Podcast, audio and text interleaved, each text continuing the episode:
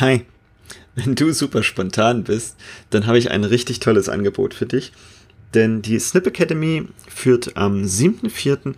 ein Menschenlesen-Kompakt-Seminar durch. Und auf diesem Seminar lernst du, wie du funktionierst und wie du vor allem diese Stärken auch bei anderen erkennst und das ohne nervigen Fragebogen. In drei Stunden zeige ich dir, wie das geht und dass du das auch praktisch anwenden kannst. Und ich persönlich verwende das sehr gerne für Personalauswahlprozesse, denn ich möchte ja vorher wissen, worin die Menschen gut sind und ob sie denn zu dieser Stelle passen. Das lernst du dabei. Wenn du dich dafür interessierst, ich packe dir den Link direkt in die Show Notes. Guck da am besten mal vorbei. Und jetzt viel Spaß mit der heutigen Folge.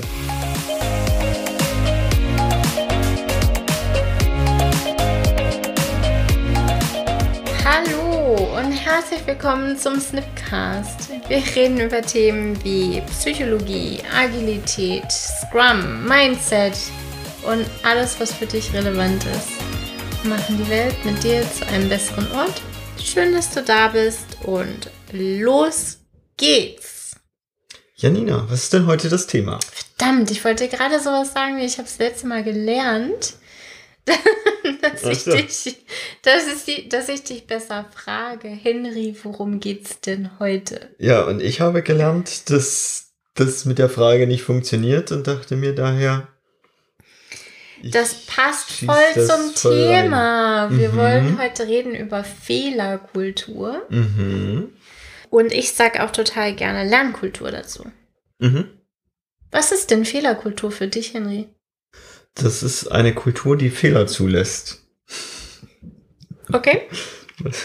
so ganz ins Unreine so, gesprochen. So wird das dann bewertet auf einer Skala von 1 bis 10 oder in wie Tiergrößen? Fehler, wie fehlertolerant die Kultur ist. Ja. Ja, kann man machen. Okay, und wir Deutschen, wie fehlertolerant sind wir? Null. das ist ja gar nicht wahr. Okay, eins. Oh. Okay. Wie kommst du denn zu deiner glaube, Bewertung? Ich glaube, wir arbeiten daran. Ich komme zu meiner Bewertung darüber, dass die meisten Unternehmen, die ich so beobachte, Fehler möglichst vermeiden und gar nicht zulassen. Mhm. Also ich merke, dass gerade bei uns in Deutschland dadurch auch wahnsinnig viel Bürokratie eingeführt wird mit Dingen wie, da ist mal ein Fehler passiert und damit der in Zukunft nie, nie, nie, nie, nie wieder passiert, gibt's halt einfach eine Regel dafür. Und diese, wenn die, und der meiner Meinung nach Irrglaube dahinter ist, vor allem in Deutschland, wenn wir uns an alle Regeln halten, würden keine Fehler mehr passieren. Und ich merke das eben auch vor allem im Projektmanagement sehr stark, dass Projektleiter sehr angstgetrieben sind, weil ihre Organisation es nicht zulässt, dass mal irgendwo ein Fehler passiert. Mhm. Dass mal eine Schätzung nicht hundertprozentig genau ist, weil es eine Schätzung ist, sondern auch mal einfach ins Blaue reinging. Und gerade im komplexen Bereich habe ich gewisse Zweifel, inwiefern sich die Zukunft voraussagen lässt. Mhm. Und damit passieren Fehler. Und ich, Müssen sogar. Müssen. Ich finde Fehler sehr wichtig zum Lernen. Also gerade in Zeiten von Empirie. Und ich bin auch überrascht, was da oben heute bei dir so los ist. Ja, wir sind in meiner Wohnung. Das heißt, was ihr hört, ist, dass meine Nachbarin oben anscheinend umbaut oder ja, so. Wahrscheinlich die komplette Wohnung einmal. Ach Quatsch. so nur auch wieder nicht. Also sie scheint umzuräumen. Okay, zurück zum Thema. Also das Poltern, das ist über mir. Zurück zum Thema. Ich finde sogar, dass Gesetz der Annahme, wir befinden uns mit einem agilen Projekt tatsächlich in einem komplexen Bereich.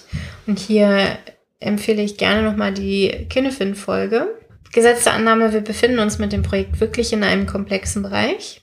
Dann funktioniert es nur mit Ausprobieren und gucken, wo ich gelandet bin. Wenn ich die, im Projekt die Annahme habe, es ist vorhersehbar, was meine Handlung hinterher für Ergebnisse ergibt, dann bin ich nicht in einem komplexen Bereich und dann brauche ich keine Agilität machen.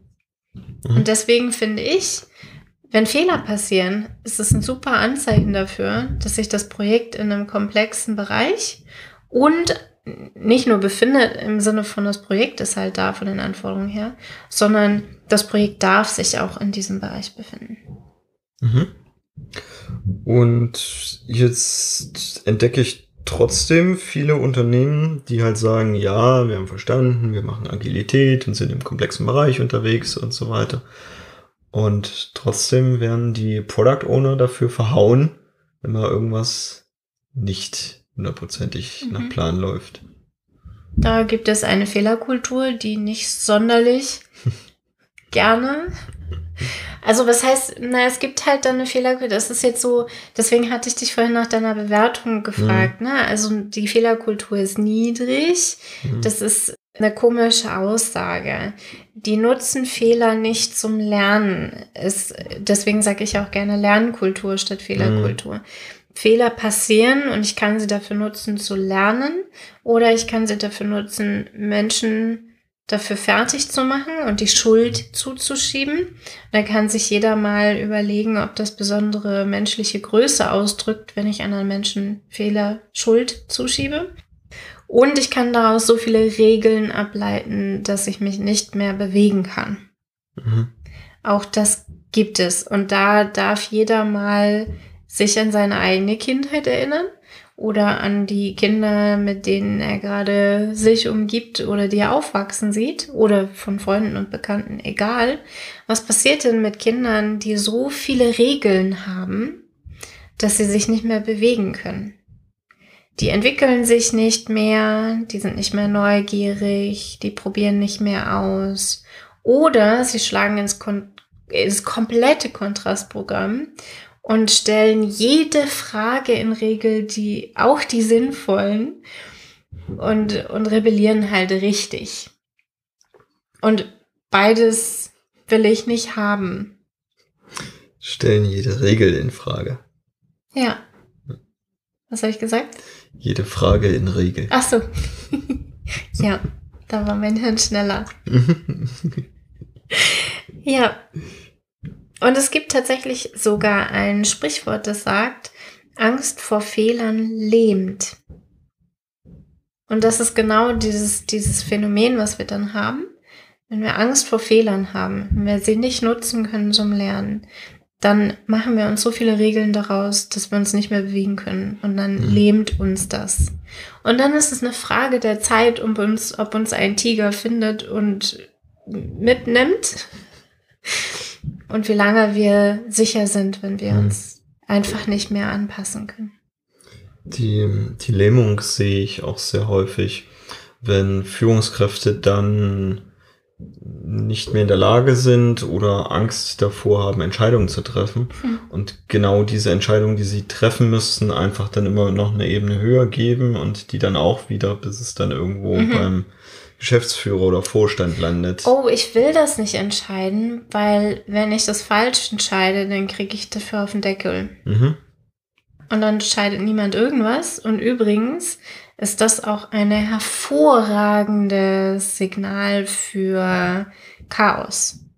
Mhm. Ja, also Chaos kann sein, es ist alles unvorhersehbar. Und das passiert eben auch, wenn gar keine Entscheidungen getroffen werden. Also zu viele oder halt gar keine Entscheidung. Dann existiert Chaos. Und wir wollen uns ja mit unserem Projekt nicht ins Chaos hochbewegen. Wir wollen unser Projekt ja in einen einfachen Bereich mhm. bekommen. Ja, und das hat auch ganz viel mit psychologischer Sicherheit zu tun, mit Vertrauen. Also Fehlerkultur ist so der Kernpunkt von psychologischer Sicherheit. Mhm. Soll ich dir erklären, wie das dann aussieht? Ja, gern. Okay. Fehlerkultur nach Amy Edmondson oder Lernkultur, psychologische Sicherheit. Der erste Punkt, den es dafür geben darf, ist Fehlerakzeptanz. Wir akzeptieren, dass Fehler passieren. Mhm. Im besten Fall akzeptieren wir sogar, dass wir ein Projekt im komplexen Bereich haben und dass wir Fehler provozieren wollen. Mhm wir wollen den Fehlern einen gewissen Rahmen setzen, wie groß und mächtig und wie viel Risiko hinter diesem Fehler steckt. Ja, das ist übrigens Fehlermanagement. Aber wir akzeptieren, dass Fehler passieren. Und zwar permanent, täglich, immer wieder. Die kleinen Fehler. Nicht diese ganz großen mit es sterben Menschen, ne? Also reduziert es auf kleine Fehler. Fehler akzeptieren ist Schritt eins. Was dann vorhanden sein muss, ist eine Sanktionsfreiheit. Ich akzeptiere, dass es Fehler gibt und wenn dann Fehler auftreten, dann gibt es Strafe. Das funktioniert nicht. Das heißt, ich muss dann auch dafür sorgen, dass diese Fehler sanktionsfrei sind. Mhm. Und das ist übrigens ein Riesenpunkt dafür, dass die Leute überhaupt zugeben, dass sie Fehler gemacht haben und angetriggert werden, aus diesen Fehlern zu lernen. Ja. Wenn es keine Strafe dafür gibt.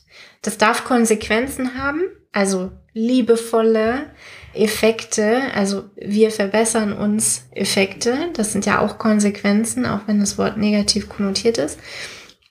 Aber es darf halt keine Sanktionen geben. Ja, ansonsten haben ja die Menschen Angst vor diesen Sanktionen und vertuschen diese Fehler eher. Ja. Und das wird auf Dauer, wette ich, überall noch teurer, ja. wenn Fehler vertuscht werden. Leichen im Keller fangen an zu stinken.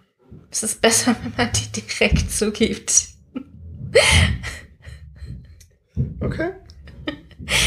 Okay, ich habe Fehler akzeptiert. Ich habe sichergestellt, dass es keine Sanktionen gibt daraufhin. Und dann darf es eine neutrale Kommunikation dieser Fehler geben. Das heißt, ich habe festgestellt, ich habe einen Fehler gemacht und ich weiß, es gibt keine Strafe dafür. Wie werden diese Fehler jetzt im Unternehmen kommuniziert? Ist das eine neutrale Kommunikation oder ist es eine Weltuntergangs? Ich werde nicht sanktioniert, jeder weiß, dass Fehler passieren. Und trotzdem wird es wie eine Weltuntergangsstimmung im Unternehmen verbreitet, dass ich einen Fehler gemacht habe. Oder dass mir ein Fehler passiert ist. Mhm. Diese neutrale Kommunikation ist ein ganz wichtiger Punkt dafür, dass hinterher auch eine Form von Ideenraum entstehen kann. Wenn dieser Fehler direkt von Anfang an negativ konnotiert ist und Schuldiger dafür gesucht wird, auch wenn es hinterher keine Sanktionen gibt, dann entstehen daraus keine Ideenräume und keine äh, Potenziale für Verbesserungen. Und dann ist es halt einfach richtig scheiße gewesen, wissen wir selbst. Fehler akzeptiert, Sanktionsfreiheit, neutrale Kommunikation. Und dann geht es in eine gemeinsame Fehleranalyse. Mhm. Hello, Retrospektive also hast du, hast du recht. Und mir würde natürlich viel mehr die Vorschau als die Rückschau gefallen bei Fehlern.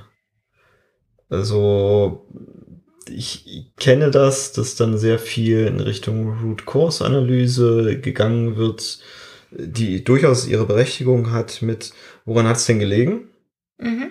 Und ich würde viel lieber nach vorne schauen mit hm, welchen Rahmen können wir denn schaffen, damit der Fehler nicht, nicht so schlimm wird. Das ist der nächste Punkt. Hier ist deine Bühne. es ist trotzdem ähm, erst zu ich finde es sehr wichtig, drauf zu schauen, wie ist dieser Fehler entstanden. Mhm. Ähm, und es muss keine formal formelle Root Cause Analyse sein. Ich finde es trotzdem wichtig, jeden einmal zu hören, der an diesem Fehler irgendwie beteiligt gewesen ist. Denn jeder hat sein Bestes getan und den meisten Menschen fällt es leichter, anschließend nach vorne zu schauen, wenn sie einmal sagen konnten, was passiert ist. Mhm.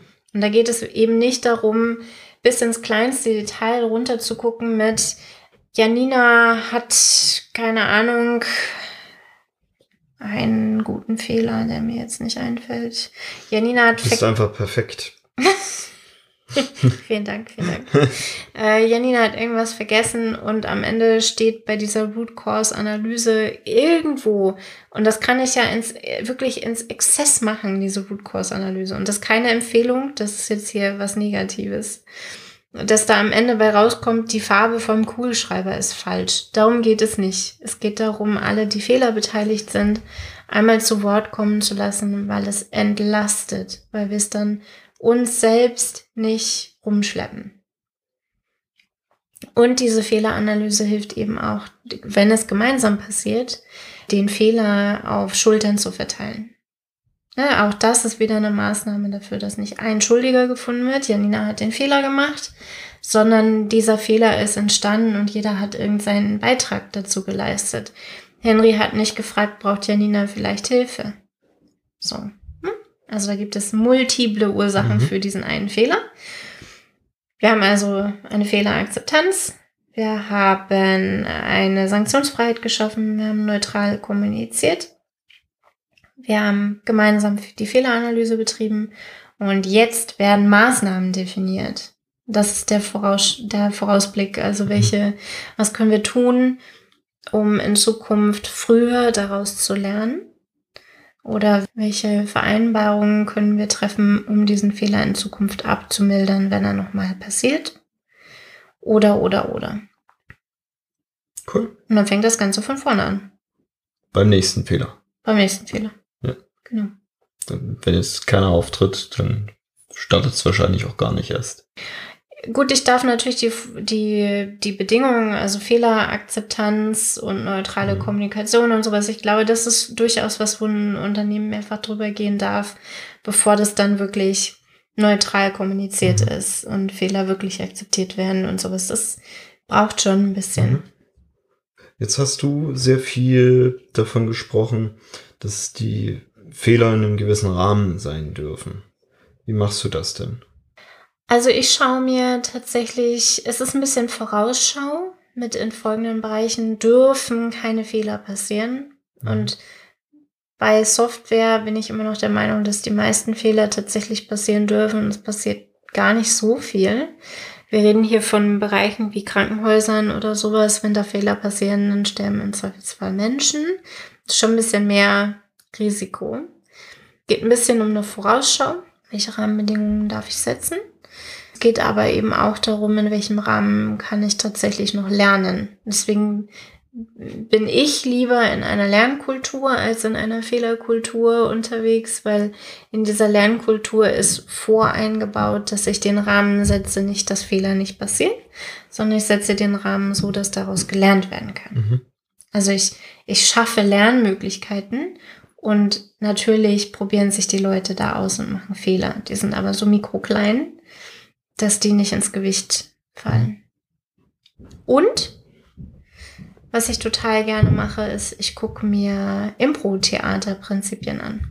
Mhm. Die da sind? Die da sind. Ich habe, ich glaube, sechs mitgebracht. Das finde ich großartigste von allen ist das Ja und Prinzip. Mhm. Oder Yes and Prinzip. Das heißt, scheißegal, was passiert. Annehmen und ausbauen. Also bei uns zum Beispiel poltert es gerade irre oben und man wird das auf dem Podcast, Podcast hören.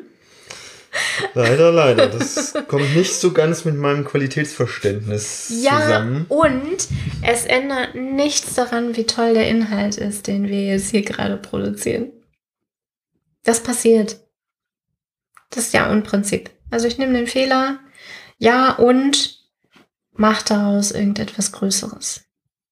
Es poltert, ja, und wir haben für euch heute exklusiv eine rhythmische Begleitung des Podcasts. Durch Poltern. ja, das äh, guckt euch um. Das findet ihr nicht so schnell auf Spotify.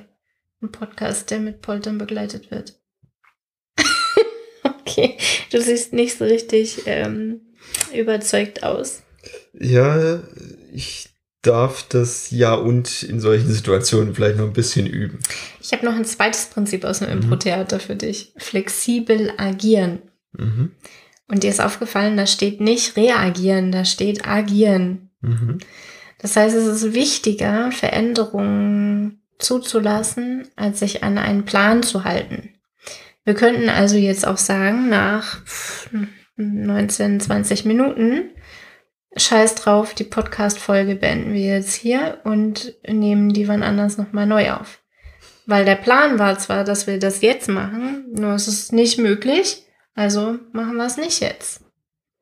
War tatsächlich schon viermal mein Gedanke. Flexibel agieren. Es wäre eine Möglichkeit, damit mhm. umzugehen, ja. Und das ist auch was, was wir mehrfach schon angesprochen haben. Dieses, es ist gut, einen Plan aufzustellen. Der Prozess des Planens ist gut. Es ist aber wirklich fahrlässig, einen Plan einfach stumpf zu verfolgen. Mhm. Es ist wichtiger, auf Veränderungen dann eingehen zu können. Und das wäre halt jetzt so ein Moment, wo wir uns überlegen könnten, ist das ein Abbruchkriterium? Der dritte Punkt aus dem Impro-Theater und I love it ist dem Team vertrauen. Wenn ich einen Blackout habe, also in einem Pro-Theater ein Riesenfehler, weil da sind ja, also Fehler, da, weil da sind ja andere Menschen da.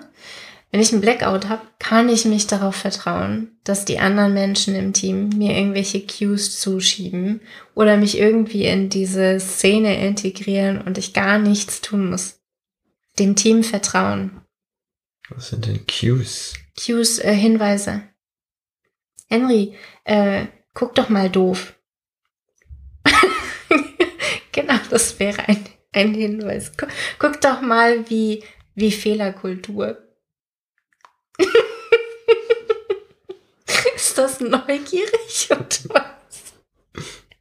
Ja. Das ist fehlerkulturig. Großartig. Und was da drin auch steckt, ist ein sich bemühen, den anderen immer gut aussehen zu lassen. Das heißt, wenn Janina jetzt einen Fehler gemacht hat, dann weiß ich, weil ich meinem Team vertraue, dass die das Beste dafür tun, mich gut aussehen mhm. zu lassen. Die nehmen mir Dinge ab, die sorgen dafür, dass, es, dass ich daraus lerne. Die schauen beim nächsten Mal mit drauf und zwar liebevoll, nicht kontrollierend. Und dieses den anderen gut aussehen lassen und dem Team vertrauen ist ein finde ich, ich bin aber auch Teamentwicklerin, ist ein Riesenpotenzial in ganz, ganz vielen Teams und Unternehmen. Passiert viel zu selten. So, jetzt kommt ein Prinzip für dich, Henry. Gut aussehen hast du doch schon genannt. Gut aussehen lassen. Den anderen, nicht sich selbst. Äh, ich habe schon häufiger gesagt, du bist der mutigste Mensch, den ich kenne. Mhm. Das vierte Prinzip ist Mut zum Risiko. Mhm. Mhm. Also auch mal was Gewagtes auszuprobieren. Mhm. Zum Beispiel. Also sowas wie das Mikro einfach anlassen, obwohl hier viel gepoltert wird. Ja, es ist weit außerhalb deiner Komfortzone, ja. Ja, also was hiermit gemeint ist, ist die Komfortzone zu verlassen mhm. und eben Dinge auszuprobieren. Mhm. Und da sind wir auch wieder meiner Meinung nach mehr in einer Lernkultur als in einer Fehlerkultur, mhm. eben weil es darum geht, Dinge auszuprobieren. Mhm. Ich habe noch drei Praxisbeispiele mitgebracht. Ich bin noch nicht bei sechs angekommen. Dann jetzt hier. Noch zwei. Wir haben schon gehabt Yes-and-Prinzip oder das Ja-und-Prinzip. Flexibel agieren, äh, dem Team vertrauen bzw. den anderen gut aussehen lassen, Mut zum Risiko. Das fünfte ist, den ersten Impuls nehmen. Also es ein Fehler passiert und den ersten Impuls. Weil egal was dann da kommt, das ist erstmal die erstbeste Reaktion, die es geben kann. Deswegen gibt es solche Aktionen wie Brainstorming zum Beispiel, weil die, weil dieses unbeeinflusste, unabgesprochene Ideen sammeln, weil das einfach so viele Ressourcen bringt. Mm. Und dieses, dieses Bauchgefühl zu nutzen, das man hat, das ist auch ein Riesenpunkt in Achtsamkeit. Und Achtsamkeit kommt ja immer mehr ins Business auch. Achtsamkeit und Resilienz. Da geht es konkret darum, das Bauchgefühl zu trainieren. Es ist ein Fehler passiert. Was macht das gerade mit mir? Wie fühle ich mich? Und was ist mein erster Impuls? Puh, Fehlerkultur. Also Impro-Theater, Prinzipien in Fehlerkultur. Und jetzt, äh, weil ich mich beeilen muss, ich habe es gehört, das letzte, sechste Prinzip, Humor ins Spiel bringen, über Fehler lachen, eine gewisse Leichtigkeit zu implementieren. Und die Menschen, die, die diese Form von Humor auf der Arbeit haben und offen mit dieser Leichtigkeit sind, die sind auch kompromissbereiter. Das heißt, wenn ich dieses Prinzip implementiere in meinem Unternehmen, habe ich weniger Konflikte. Und auch das wieder führt dazu, dass ich besser lernen kann, eine bessere oder eine schönere oder eine nützlichere Fehlerkultur in meinem Unternehmen habe. Die sechs Impro-Theater-Prinzipien könnt ihr googeln. Ist wundervoll für eine richtig schöne Fehlerkultur. So, und du hast jetzt noch Beispiele mitgebracht. Ja, jetzt sind wir aus der Zeit. Keine Passt Beispiele. nicht mehr rein. Schade. Tja, gerne deine Mail schreiben oder in die kleine Scrum-Schule kommen. Dann berichte ich davon gern. Willst du einen wenigstens erzählen? Mir wurde mal eine Geschichte zugetragen, wo eine Angestellte in einem Unternehmen tatsächlich, weil sie was übersehen hatte, einen Schaden von sieben Millionen verursacht hatte. Euro. Als sie dann zum Chef geladen wurde, war sie sich ziemlich sicher, dass sie dann direkt gefeuert wird. Sieben Millionen Euro ist schon ein ganz schön krasser Schaden. Und da hat der Chef ihr gesagt, sag mal, sind Sie wahnsinnig? Ich habe gerade sieben Millionen Euro in Sie investiert. Da werde ich Sie ja jetzt wohl nicht feuern. Und das zeugt für mich tatsächlich von einer Lernkultur. Also mit, ja, da hat jemand einen Fehler gemacht und wahrscheinlich hätte ich als Chef auch noch mal ein bisschen sorgsamer auf die Leitplanken drauf gucken dürfen für diese Person. Der Lerneffekt wird für diese Person ziemlich groß gewesen sein an dieser Stelle und die Wahrscheinlichkeit, dass diese Person den gleichen Fehler nochmal macht, ist jetzt sehr gering. Wenn man jemand Neues an diese Stelle einstellt, kann es sein, dass das tatsächlich wieder passiert. Mhm. Das ist eines der drei Beispiele. okay. Macht mehr Fehler. Der war kurz. Okay. Es würde mich total freuen, zu hören, welche Fehler euch auf der Arbeit oder im Privatleben schon so passiert sind und was ihr daraus gelernt habt. Also gerade dieses, wie konvertiere ich denn jetzt Fehler in Lerneffekte, das ist ein Punkt, der für viele tricky ist. Und da interessiert mich immer, immer, immer, wie andere Menschen das machen. Also bitte, bitte, bitte meldet euch auf irgendeinem Weg und erzählt uns davon, wie ihr Fehler in Lernmöglichkeiten konvertiert. Cool. Und damit eine schöne Woche. Bis dahin. Tschüss. Tschüss.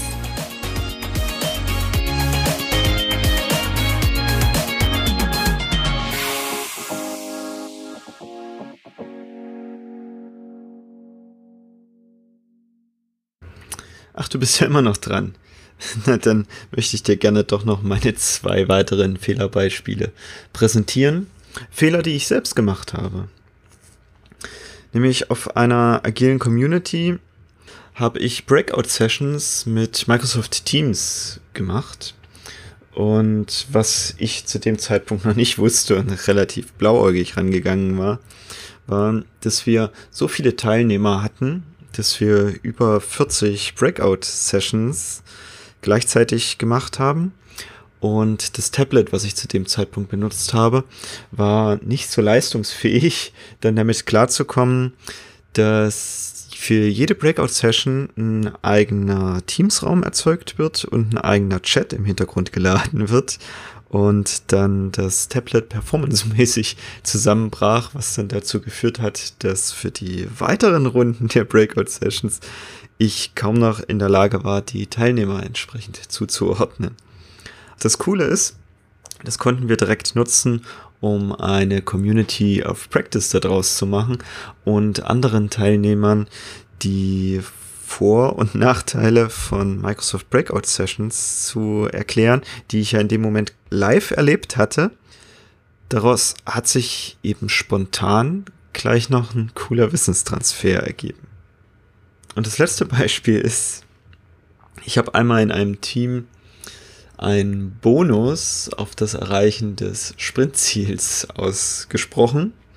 Und wir Agilisten mögen ja solche Systeme nicht ganz so sehr. Ich habe dann auch festgestellt, welche Nachteile damit einhergehen. Denn in diesem einen Sprint hatte sich tatsächlich das Team nur auf das Sprintziel fokussiert, um eben genau diesen Bonus zu erreichen und hat alles andere rechts und links liegen gelassen, was im Nachgang für einige technische Schulden gesorgt hat und damit dann auch daraus folgende Probleme. Und ich habe sehr, sehr viel in diesem Sprint gelernt und eben genau, warum es keine so gute Idee ist, jetzt Bonus auf die Erreichung des Sprintziels auszusprechen. Das ist ein Managementprinzip, was in anderen Bereichen viel, viel besser zum Tragen kommen kann. Und jetzt wünsche ich dir nochmal eine schöne Woche. Hab viel Spaß. Tschüss.